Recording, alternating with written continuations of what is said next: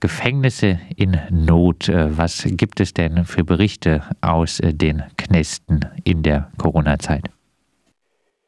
Ich möchte nicht zu viel spoilern, weil ich ja hoffe, dass Sie auch in der nächsten Woche dabei sind. Aber in der Tat hat Corona auch erhebliche Auswirkungen auf, auf die Knäste gehabt.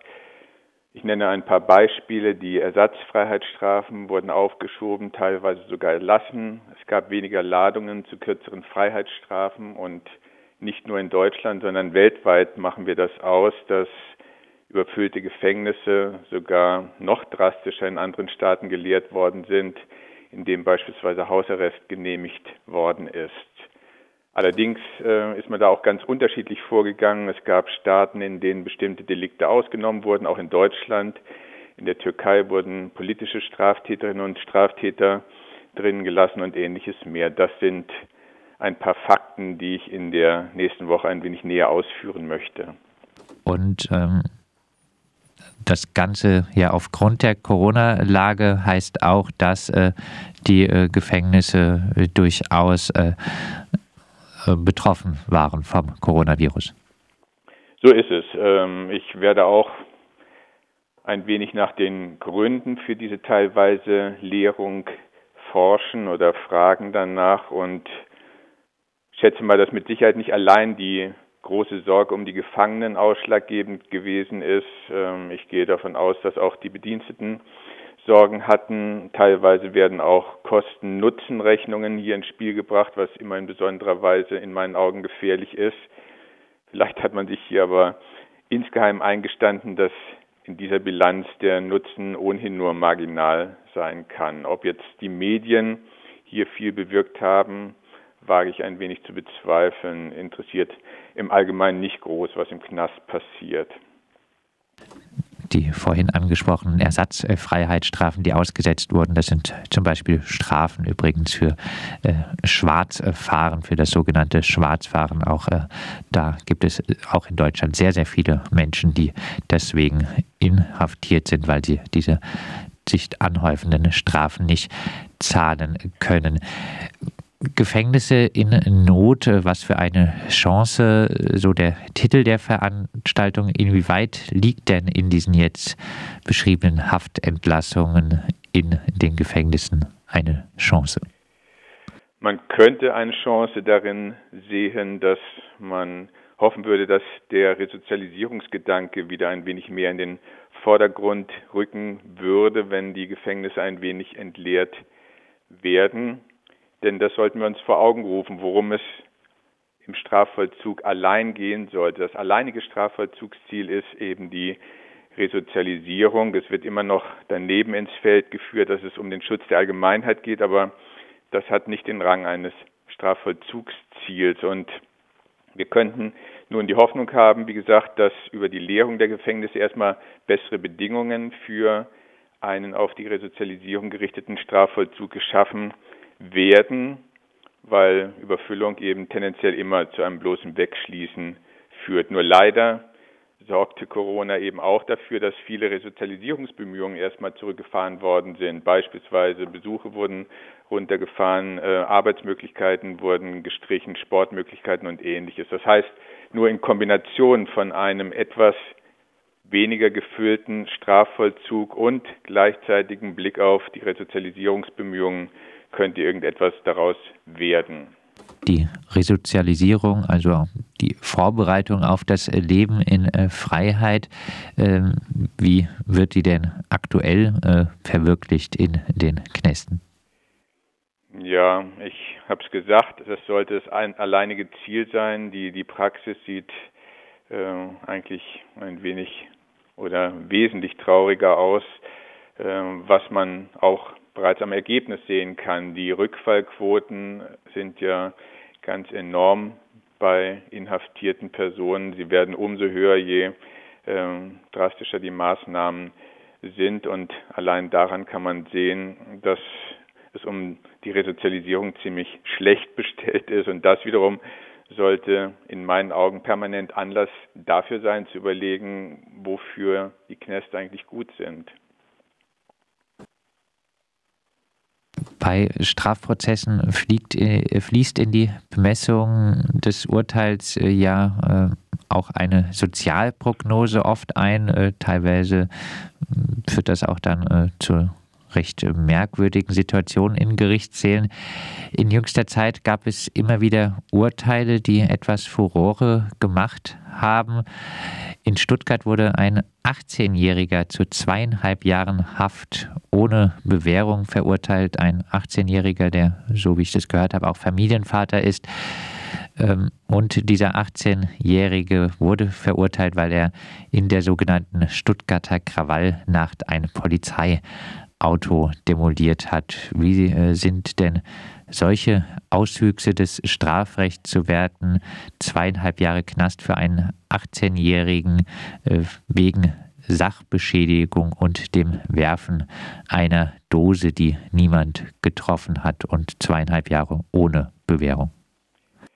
In der Tat, hier geht es ja erstmal noch nicht um den Strafvollzug, aber er wird eben äh, relevant werden und äh, die hohen Strafen und der Strafvollzug gehen natürlich auch Hand in Hand, da haben Sie ganz recht und mich hat dieses Urteil des Amtsgerichts Stuttgart auch ein bisschen verwirrt. Es soll ja hier äh, um versuchte schwere Körperverletzung und einen besonders schweren Landfriedensbruch gegangen sein. Äh, Sie haben es erwähnt, worum es gegangen ist. Es wird ähm, in den Medien auch teilweise ein wenig weniger hoch aufgehängt. Es wird von Randalierern gesprochen. Es wird davon gesprochen, dass hier eine Dummheit aus, aus der Menge heraus begangen worden sei. Äh, selbst die Staatsanwaltschaft hat in einem Fall auf eine Bewährungsstrafe plädiert und was rausgekommen ist, haben sie ja gesagt. Die Gerichtssprecherin wiederum hat gesagt, es werde kein Exempel hier an diesen beiden Personen statuiert. Äh, so sieht es aber in meinen Augen exakt aus. Also ich würde hier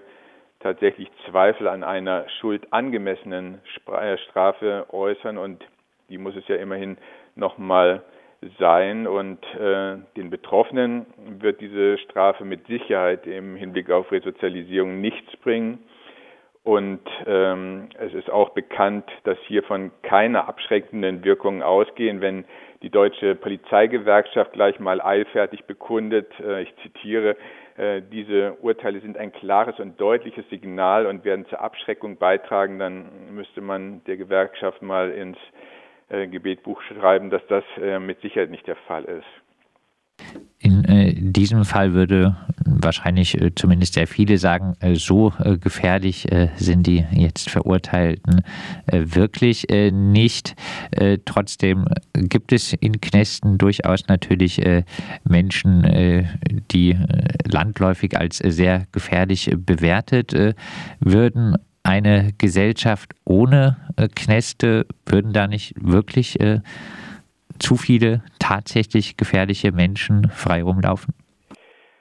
Ja, das ist immer der, der Haupteinwand, dass gesagt wird, es gibt eben keine Alternative zu den Knästen, jedenfalls in diesen schweren Fällen. Wir können ja gerade mal auf die Corona-Situation schauen und äh, hier ist ja weltweit gelehrt worden, wie ich es geschildert habe. Und ich persönlich habe jedenfalls nichts davon gelesen, dass hierüber Staat und Gesellschaft schweren Schaden äh, genommen haben, und zwar weltweit. Und ähm, ich habe auch schon gesagt, äh, dass in der Kriminologie bekannt ist, dass gerade nachvollzogenen Freiheitsstrafen die Rückfallquote enorm ist. Und deswegen wäre meine Rückfrage diejenige, mit den Knästen wird dann doch das Problem nur in die Zukunft äh, verschoben. Und was sollte sich dadurch bessern? Und letztes Argument, äh, was uns vielleicht zu denken geben könnte, wenn es nicht klappt mit dieser Resozialisierung, wie ich es beschrieben habe, aber umgekehrt diese Grundrechtseinschränkungen für die Inhaftierten definitiv feststehen, ähm, wäre meine Frage, was ist dann der Grund, dass wir einfach sagen, weiter so? Diejenigen,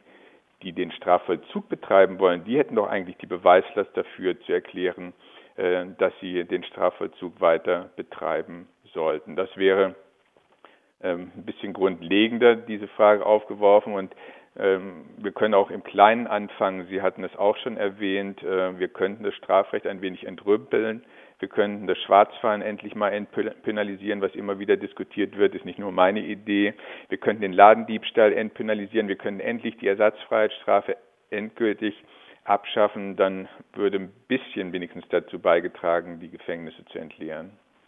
Sehen Sie denn tatsächlich eine Chance dafür, dass eine solche breitere Debatte zum Unsinn äh, von Gefängnissen ins Rollen kommen könnte und sich was in diese Richtung hinbewegen könnte?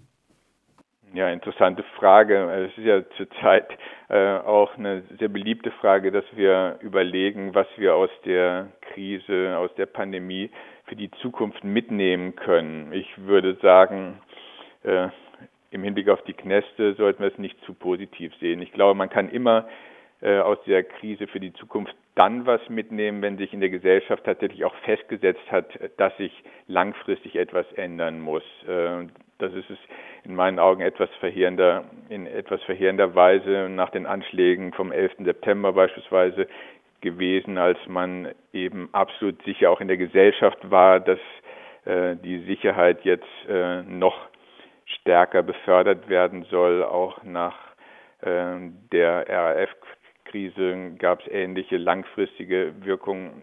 Im Strafvollzug würde ich sagen, in der Gesellschaft ist das mitnichten angekommen, dass sich da langfristig auch irgendwas ändern sollte. Das interessiert die Gesellschaft auch gar nicht so groß und deswegen werden die Ministerien, so befürchte ich mal, recht behalten, äh, die sagen, es soll schleunigst wieder alles so werden, wie es davor gewesen ist. Und äh, trotzdem lohnt es sich natürlich über diese Dinge zu diskutieren. Und äh, das wird gemacht am Dienstag in der Veranstaltung Gefängnisse in Not. Was für eine Chance im Rahmen der Tacheles Veranstaltungsreihe. Und äh, wir haben mit dem Referenten äh, gesprochen, mit Professor Roland Hefendehl vom Institut für Kriminologie und Wirtschaftsstrafrecht an der Uni Freiburg online teilnehmen kann Mensch unter strafrecht-online.org slash Tacheles. Herr Hefendehl, sehr vielen Dank für dieses Interview und vielleicht auch noch kurz äh, der Hinweis, äh, Berichte aus dem Innenleben vom Knast sind bei uns immer wieder auch im Programm nachhörbar. Die Ausbruchssendung, eine Antirepressionssendung, äh, interviewt immer mal wieder in der letzten Zeit äh, Thomas Meyer-Falk, der in der JVA Freiburg in Sicherheitsverwahrung einsitzt. Unter Ausbruch bei uns auf der Webseite nachhörbar diese Berichte.